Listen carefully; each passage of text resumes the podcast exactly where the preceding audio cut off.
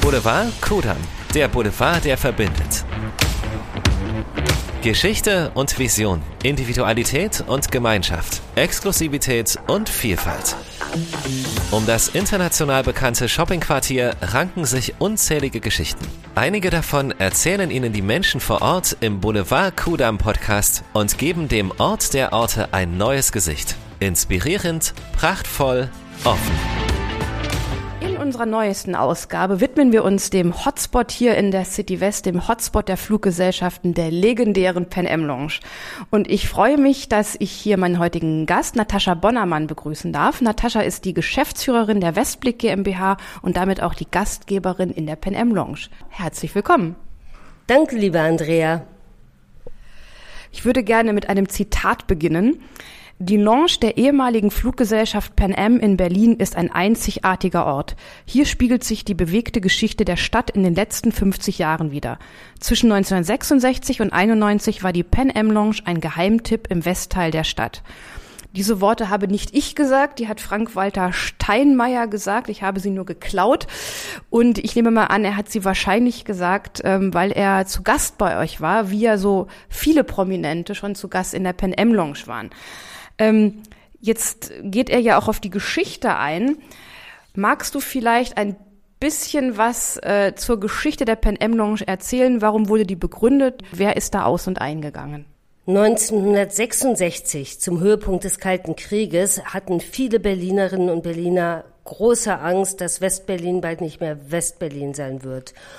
Und Pan Am war ein absoluter Hoffnungsträger für die meisten Bewohnerinnen und Bewohner dieser Stadt. Ich kenne viele ältere Berlinerinnen und Berliner, die sagen, dass sobald es ein Pan Am Flugzeug am Himmel gab, man die Gewissheit hatte, dass man immer äh, Anbindung an die freie Welt immer gewährleistet sein wird. Damit hatten die Piloten und die Stewardessen ein unglaubliches Renommee. Also Mitte der 60er war Pan Am Pilot zu sein gleich Sky God. Und wie kam es denn dann dazu, dass die eine eigene Lounge hier in der City West hatten? 1965 wurde das Europacenter gebaut und dort hat Pan Am ihr Headquarter rein verlegt.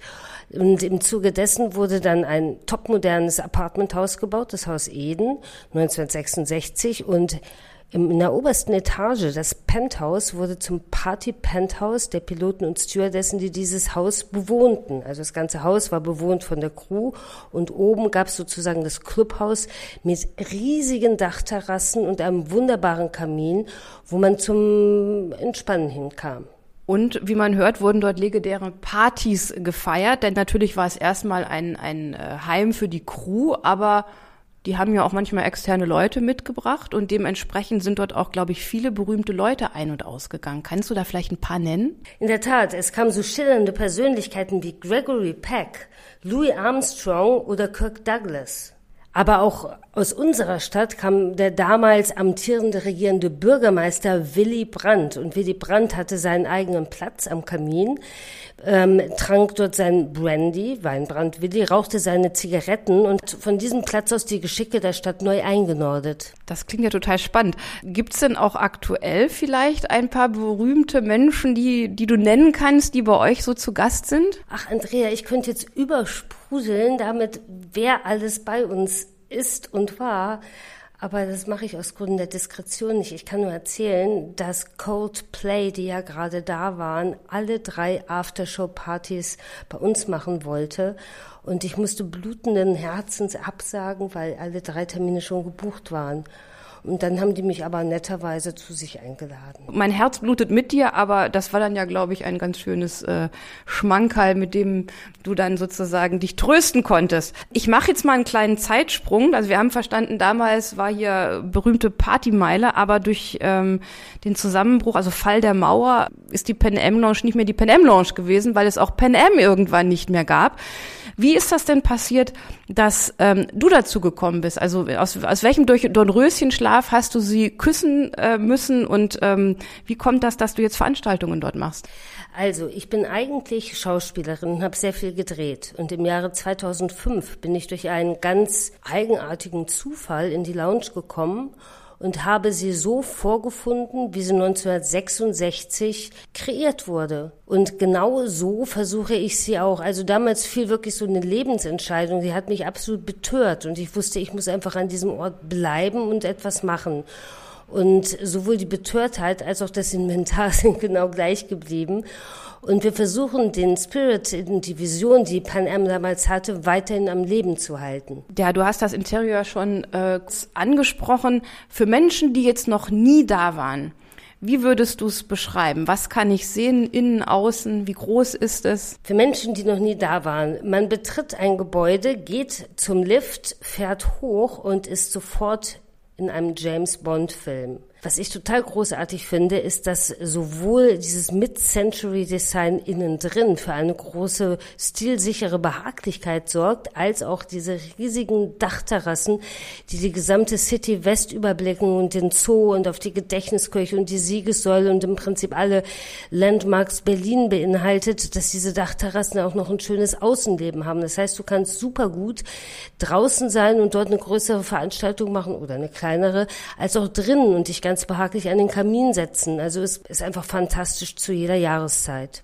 Ja, und als jemand, der ja auch schon ein, zwei Mal bei dir war, kann ich das wirklich nur bestätigen. Das ist eine wirklich ganz tolle Location, ganz stimmungsvoll man wird wirklich total in die 60er wieder reinversetzt. So, wenn jetzt einer denkt, oh, da, da möchte ich gerne meinen 50. Geburtstag feiern, wie mache ich das? Wir haben eine wunderbare Website und die findet man unter Panem Lounge Berlin und dort findet man unsere E-Mail-Adresse als auch eine Telefonnummer. Auf der anderen Seite der Telefone wartet mein reizendes Team und freut sich auf Anrufe. Wir werden auch sehr gerne für Hochzeiten gebucht und das von Bräuten, die sich weniger mit Schleierkraut als Prinzessin sehen, sondern eher als Grace Kelly. Und man muss es, glaube ich, nochmal sagen, ähm, es ist komplett privat. Ne? Also man, man kann es wirklich nur für eine private Veranstaltung buchen. Also es gibt jetzt keine öffentlichen Termine, es ist auch keine Bar drin oder so. Also es gibt eine Bar, aber sie wird nicht ähm, öffentlich betrieben. Insofern muss man sich schon einbuchen und das muss man, glaube ich, auch rechtzeitig tun, denn ihr seid sehr gut gebucht. Ja, eine Sache möchte ich gerne noch hinzufügen. Und ich hatte eben gesagt, dass wir versuchen, die Vision von Pan Am weiter aufrechtzuerhalten. Das machen wir viele Kleinigkeiten. Zum Beispiel unser, unser gesamte Crew hat original Pan Am Kostüme von 1964 an. Die, also Mädchen mit weißen Handschuhen und Hütchen und die Jungs als Piloten. Und äh, wir versuchen den Servicegedanken der ersten Klasse, eine Boeing 747 von 1966, weiterhin leben zu lassen. Das klingt sehr schön und ich kann das bestätigen. Ähm, ich finde auch immer schön, wenn die mit diesen Süßigkeiten, mit diesen Retro-Süßigkeiten kommen, ne? Also Brausepulver und äh, Schokoladenzigaretten und also Sachen aus meiner Kindheit. Ja. Ähm, so, wenn wir jetzt einen kleinen Sprung machen, ihr seid ja eine, eine ganz bekannte Location hier in der City West.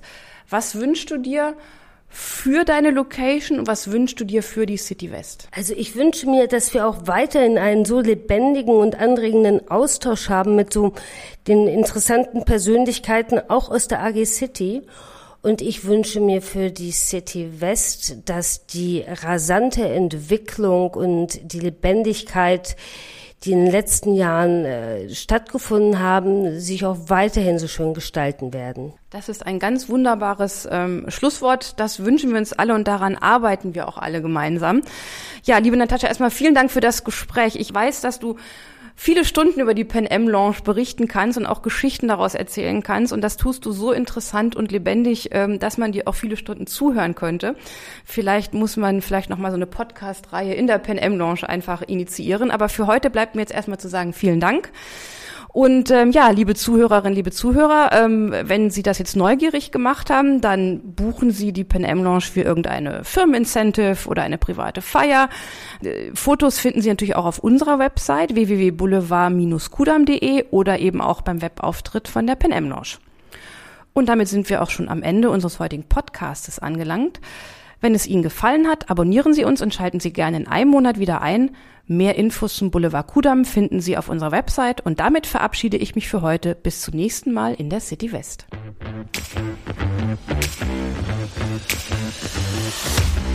Das war die neueste Ausgabe vom Boulevard Kudam Podcast. In einem Monat geht es weiter mit einem neuen Gast, einem neuen Ort, einer neuen Geschichte. Sie wollen keine Folge verpassen? Dann abonnieren Sie uns. Unseren Boulevard Kudam Podcast gibt es überall dort, wo es Podcasts gibt. Bei Spotify, Apple Podcast, Google Podcast und auf unserer Website. boulevard-kudam.de